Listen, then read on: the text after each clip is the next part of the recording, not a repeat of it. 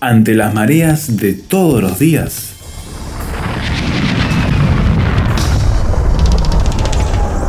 Llegamos a tierra firme.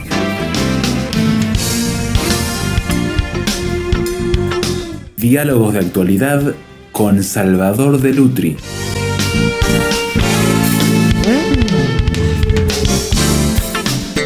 ¿Cómo deben posicionarse los cristianos ante el surgimiento y auge de regímenes totalitarios?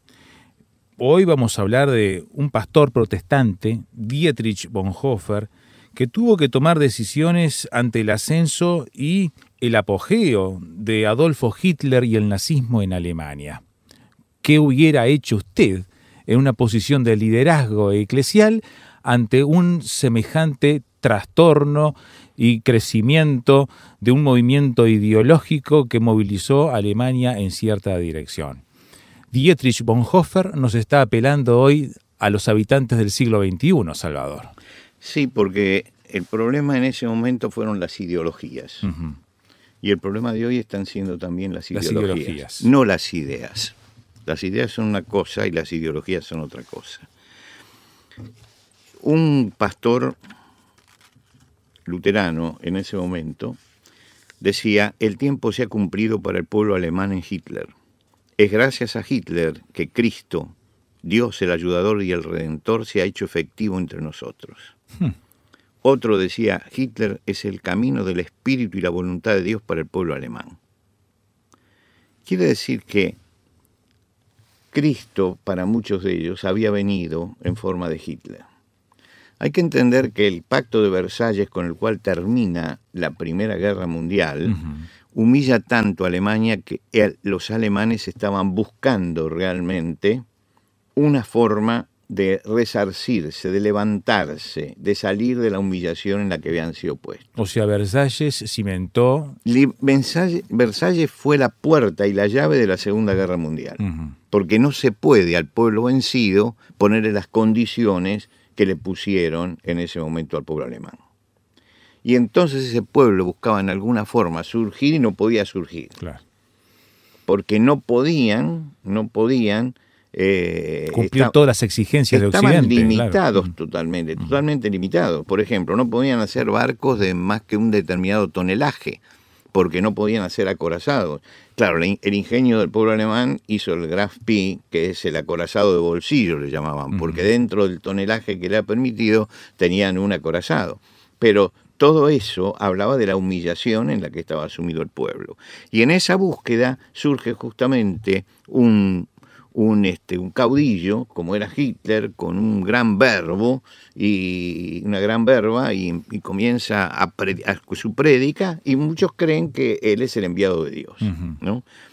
El pueblo alemán, después de la derrota, creía que eh, Dios tenía que mandar a algún, alguien que lo sacara de esa situación. Y como vimos en estas, en estas declaraciones, hubo pastores que se asociaron a Hitler, y hay fotografías que lo muestran, acá no es, no es este, simplemente lo que se escribe, sino lo que se ve también.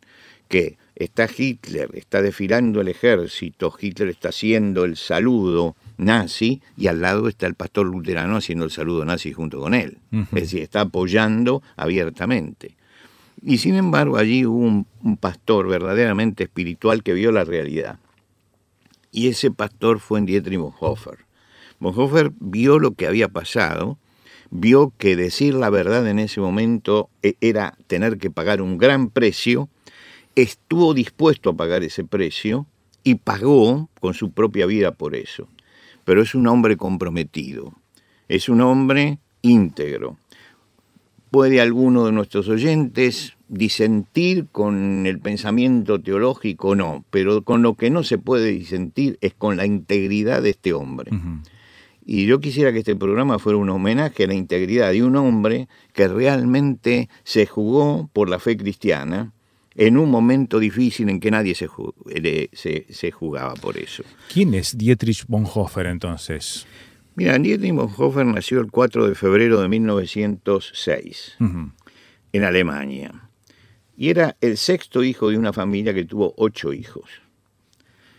La familia era tibiamente religiosa. No era una familia de un gran compromiso religioso.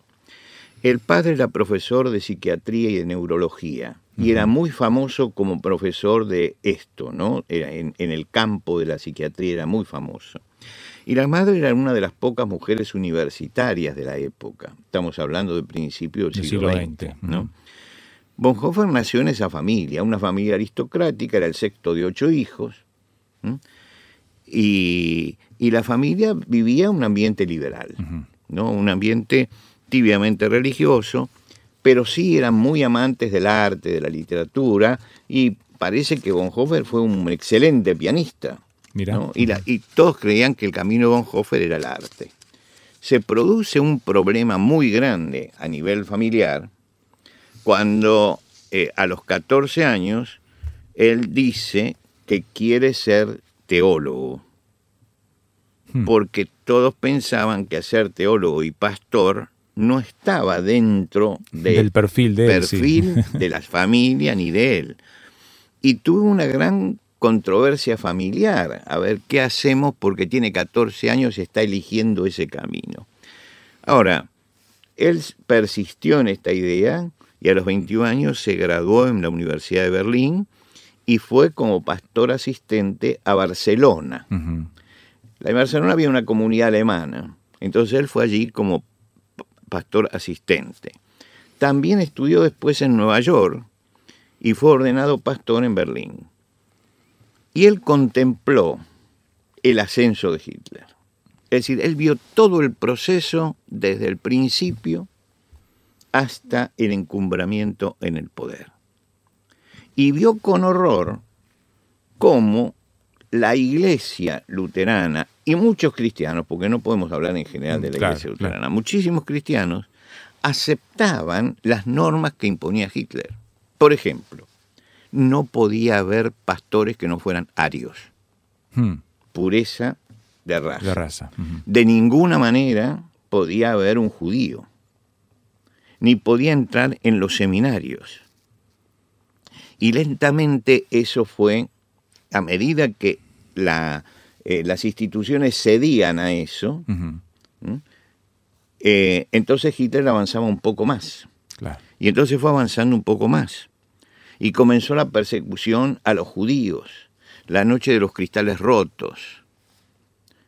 y comenzaron los campos de concentración y después debía, el pastor al ordenarse debía jurar fidelidad a Dios, siempre hay un voto de fidelidad a Dios, pero el voto era de fidelidad a Dios y al Führer, mm. y se aceptó también eso. Y comenzaron a perseguir a los judíos y, a ponerlos en los campos de concentración, y acompañaban ellos a, a Hitler haciendo el saludo nazi. Entonces ahí es cuando el joven, porque era muy joven Bonhoeffer, pensemos en lo que hemos dicho, nació en 1906, la guerra es en 1939, en el comienzo de la guerra, no en el ascenso de Hitler, sino en el comienzo de la guerra, él tiene solamente 33 años. Claro. Quiere decir que todo lo que hizo lo hizo siendo un hombre muy joven, pero él, junto con otros pastores y otros teólogos, organizaron una iglesia paralela que se llamaba la Iglesia Confesante. Ahora, esa iglesia paralela tenía una declaración que vendría a ser una declaración de fe para el momento que se estaba viviendo. Entiendo. ¿no? Repudiamos la falsa enseñanza de que la iglesia puede y debe reconocer otros sucesos y poderes personalidades y verdades como revelación divina junto a la única palabra de Dios. Muy importante. Muy importante, pero esto lo llevaba a tener que ir a la clandestinidad. Y en ese momento él escribe lo que es la pieza fundamental de su obra. Es un. Yo cuando doy clases este, para, para graduados y todo eso, en teología y que están trabajando en el pastorado, les digo que ese libro es un libro imprescindible. La traducción, el título del libro en español, el primer título era El precio de la gracia. Sí. Después se lo cambió porque tal vez no era muy fiel al, al título Al original. original. Yo no conozco alemán, así que no puedo opinar sobre esto, pero el costo del discipulado. Sí. A mí me gusta mucho ese el, el- el precio de la gracia, porque él llama a una obediencia radical. Dice que el cristiano no puede ser tibio. Tiene que tener una obediencia radical a, a Jesucristo, sobre todo en los tiempos de ideología, en los tiempos como los nuestros. Es decir, que la ideología produce algo en el hombre que es negativo porque puede torcer su camino como cristiano. Y él dice que entonces hay que ser radical en esto. Y llama a una obediencia que tiene que ser fiel y radical a Jesucristo. Jesucristo. ¿no? Un llamado severo, ese es el libro, a los cristianos que están demasiado cómodos, a los que no se juegan, a los que no entendieron algo de lo que hemos hablado muchas veces, que el cristianismo es una epopeya, es- tiene una épica, ¿no? Y entonces no se atreven a la épica, ¿por qué? Porque prefieren a- el aburguesamiento de la iglesia, El acomodamiento. el claro. acomodamiento, a salir y exponer la vida frente a todas estas cosas. Más en medio de la crisis que estaba Por viviendo. supuesto, porque a nadie le gusta vivir esta crisis y uno sabe los peligros de la crisis. ¿no? Y justamente por eso ese libro es importante y hay que tener en cuenta su lectura. Por supuesto, por supuesto que a lo mejor desde cierto punto de vista teológico particular hay cosas que tal vez no encajan, pero el sentido ético del libro, ese sentido tiene que estar presente en la iglesia hoy. Y ese sentido es lo justamente el que está faltando. Hacemos una pausa y seguimos hablando de Dietrich Bonhoeffer y su contexto y lo que produjo su compromiso con la fe.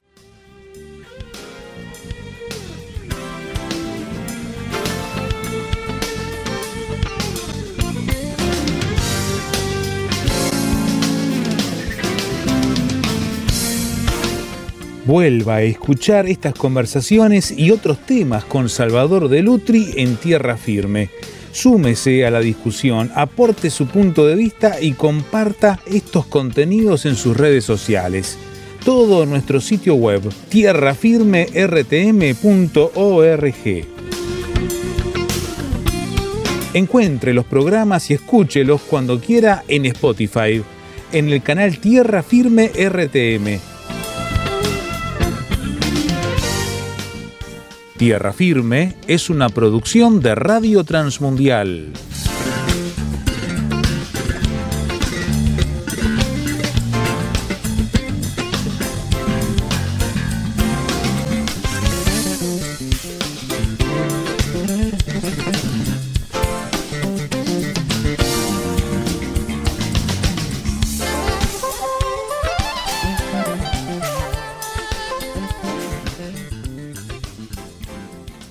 En épocas de crisis, en épocas exigentes ideológica y en la práctica de una comunidad y una sociedad, se ven los verdaderos hombres de fe. Y estamos hablando de Dietrich Bonhoeffer. Nos hablabas de su posicionamiento en medio del ascenso del nazismo y de Adolfo Hitler en la Alemania de la primera mitad del siglo XX. Allí escribió un libro que se tituló de varias maneras. El que tú preferís, Salvador, es El precio de la gracia. ¿Qué es el precio de la gracia en, en cuanto a su contenido? Bueno, yo creo que era, él, él diferencia, él dice que hay una gracia barata, Ajá. que es la gracia barata, es la predicación del perdón sin requerir, sin requerir el arrepentimiento. ¿no? Sin requerir el, el arrepentimiento, que sería un cambio de mente y de actitud en la vida de la gente.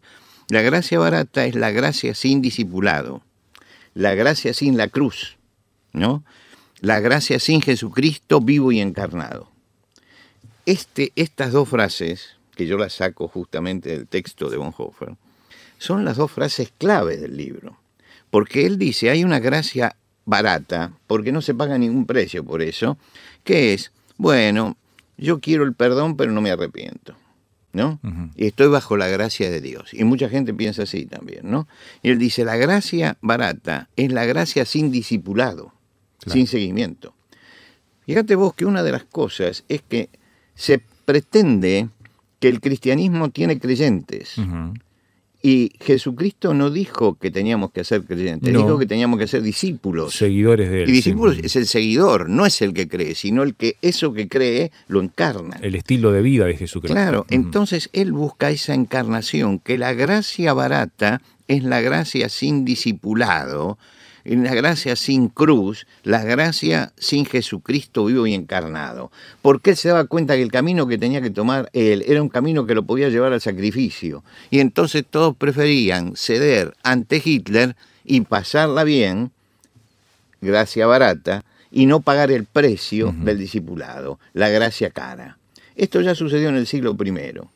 En el siglo I, en la iglesia en Galacia, sucedía exactamente lo mismo. Se querían en la iglesia circuncidarse para pasar por judíos porque los judíos tenían privilegio dentro del imperio romano. Y entonces Pablo les escribe y le dice, no señores, hay que llevar el vituperio de la cruz de Cristo. ¿Qué significa eso? Pagar el precio de ser cristiano, pero de ser cristiano auténticamente, no un cristiano nominal. Y él creó, en ese momento tan difícil, creó un seminario clandestino. Un seminario clandestino donde cualquiera podía estudiar y se lo formaba para la fe y para el pastorado y para que fuera un cristiano verdadero. ¿Qué pasó? Que el gobierno eh, le prohibió enseñar públicamente. Bonhoeffer recibió una prohibición del gobierno de enseñar públicamente. Cerraron el seminario y entonces él cambió la estrategia y trató de salvar judíos. Ajá. Trató de salvar judíos. Lo invitaron de los Estados Unidos, lo invitaron de Inglaterra y todos decían, venga porque allí su vida corre peligro todo el mundo, incluso los mismos compañeros en Alemania, cuando lo prohibieron, le dijeron que fuera, ¿no? Eh, se fuera a, a Inglaterra o fuera a Estados Unidos para salvar su propia vida. Y en un momento, eh, él to- tomó un compromiso para ir a Estados Unidos, pero fue por un tiempo a predicar Claro. Y empezó a predicar en Estados Unidos y al poco tiempo de su llegada le escribió a un teólogo amigo, he cometido un error al venir a los Estados Unidos. Tengo que vivir este periodo difícil en nuestra historia nacional con el pueblo cristiano de Alemania. No tendré derecho a participar en la reconstrucción de la vida cristiana en Alemania después de la guerra si no comparto las pruebas de este tiempo con mi gente. Y esto, esto no solamente lo escribió, sino que se tomó un barco Y se fue. y volvió nuevamente a Alemania a estar con la gente que sufría. Tuvo la oportunidad de quedarse en los Estados Unidos, se pronosticaba ya que iba a comenzar la Segunda Guerra Mundial, ¿no? Ujú. Y él sabía que esto era Inminente, inevitable, sí, sí. inevitable, que la guerra se venía. Y prefirió regresar a su tierra porque sintió que ese era el lugar en que Dios lo había puesto para cuidar el rebaño de Dios en ese lugar porque a eso se había comprometido.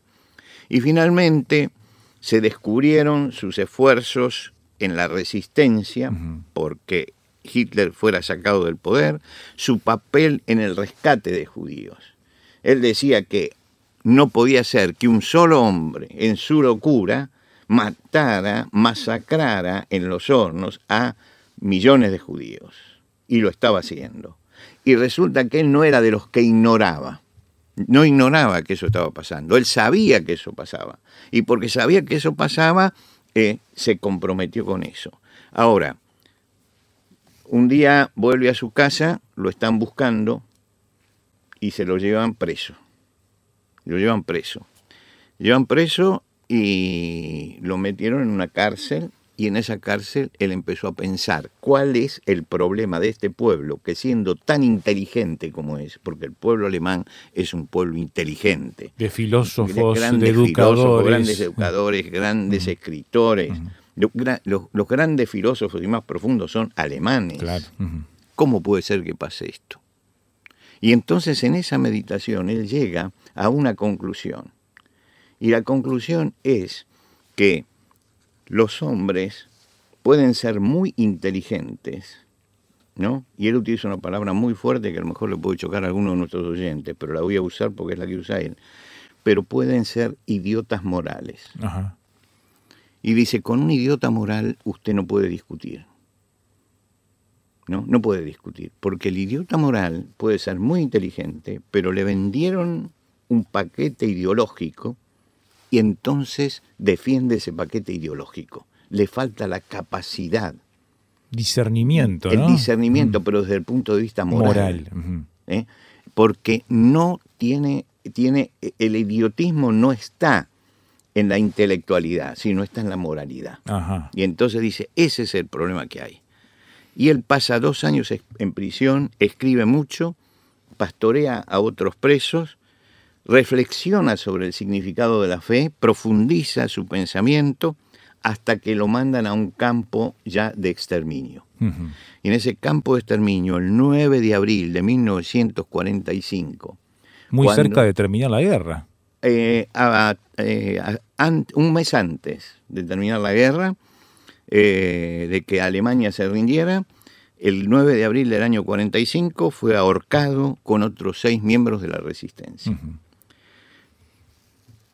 Eh, a los 39 años, con una novia al que él le escribía y en sus cartas a los amigos decía, ya cree que soy- yo soy un mártir, yo soy un cristiano que está cumpliendo con su deber, nada más. Y diez años después, uno de los médicos que estuvo presente en la ejecución contó cómo fue la ejecución de él. Y dice, los prisioneros fueron sacados de sus celdas y se les leyeron los veredictos del Consejo de Guerra.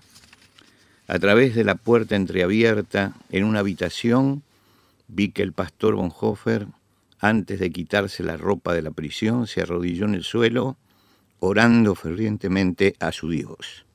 Me conmovió profundamente la forma en que oró este adorable hombre, tan devoto y tan seguro que Dios escuchó su oración. Volvió a decir una oración y luego subió los escalones hacia la horca, valiente y sereno. En los casi 50 años que he trabajado como médico, nunca he visto morir a un hombre tan completamente sumiso a la voluntad de Dios. Y yo creo que este es el punto final de una vida. ¿Qué hicimos hoy en nuestro programa? No fue Bonhoeffer un cristiano promedio, fue un gran cristiano, fue un cristiano radical, entregado totalmente a Dios. Y este programa nuestro es un homenaje a un hombre, un mártir del siglo XX, que dio su vida. Y puedo discrepar en muchas de las cosas que dice Bonhoeffer, pero no puedo menos que inclinarme ante la grandeza de un hombre que fue la voz profética de su pueblo. Y en este momento la sociedad necesita que se levanten muchas voces proféticas como la de Dietrich Bonhoeffer.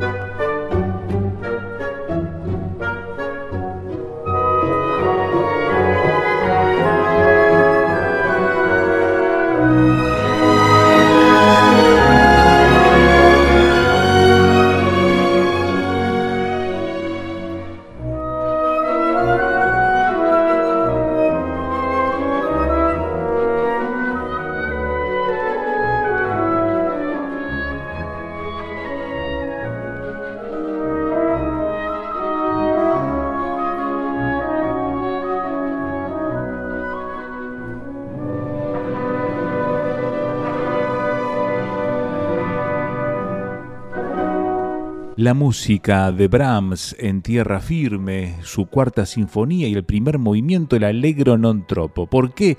Porque Bonhoeffer nació en un hogar con un gran y rico legado musical. Su abuela Clara von Hals estudió piano con Clara Schumann y Franz Liszt y le encantaba cantar. Su madre transmitió toda la riqueza musical y aprendió el piano desde muy joven con un progreso musical y técnico tal que sus padres y él mismo contemplaron en algún momento una carrera como músico profesional, que él luego dejó para abrazar la tarea del pastorado. Aquí escuchamos esta música que representa bien el sentir de Bonhoeffer y sus gustos personales y familiares. Ahora queremos escucharle a usted y saber qué piensa acerca de el cristiano frente a una ideología y cómo la enfrentó Bonhoeffer y respondió a ella desde su lugar. Puede hacerlo por SMS o WhatsApp a este número, signo de más 598 91 610 610, audio o texto, como prefiera, va de vuelta, signo de más 598 91 610 610. También puede encontrarnos en internet tierrafirmertm.org para escuchar el audio, descargarlo gratuitamente, dar su opinión y compartirlo. tierrafirmertm.org. Hasta aquí llegamos el día de hoy, esperando encontrarle en nuestros canales digitales y también aquí en esta emisora la próxima ocasión, cuando anunciemos una vez más. Tierra Firme